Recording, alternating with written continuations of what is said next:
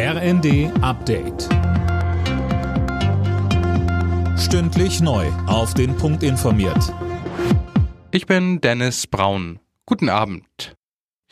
In diesen Minuten schließen die Wahllokale in Nordrhein-Westfalen. Mehr als 13 Millionen Menschen waren heute aufgerufen, ihre Stimme abzugeben und den neuen Landtag in Deutschlands bevölkerungsreichstem Bundesland zu wählen. Bei den bisherigen beiden Landtagswahlen in diesem Jahr war das Ergebnis jeweils eine klare Sache. Im Saarland lag die SPD haushoch vorn, in Schleswig-Holstein die CDU.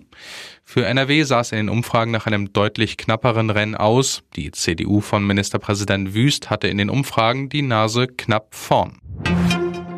Nach Finnland macht nun auch Schweden den nächsten Schritt in Richtung NATO. Die regierenden schwedischen Sozialdemokraten haben für einen Beitritt gestimmt. Auch Finnland hatte die Bewerbung beschlossen. In beiden Ländern müssen aber noch die Parlamente die Beitrittsgesuche auf den Weg bringen. Wie viele sind wir? Wie leben und arbeiten wir? Das soll der Zensus zeigen, der heute startet. In den kommenden Wochen werden über 30 Millionen Deutsche befragt. Daniel Bornberg. Genau für die Bevölkerungszählung kriegen mehr als 10 Millionen Menschen in Deutschlands Haushalten jetzt Post, mit der sich die Interviewer ankündigen.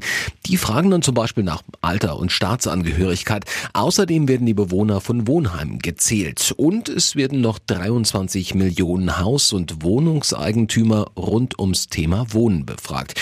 Übrigens, wer für den Zensus ausgewählt wird, muss mitmachen. Das ist gesetzlich verankert.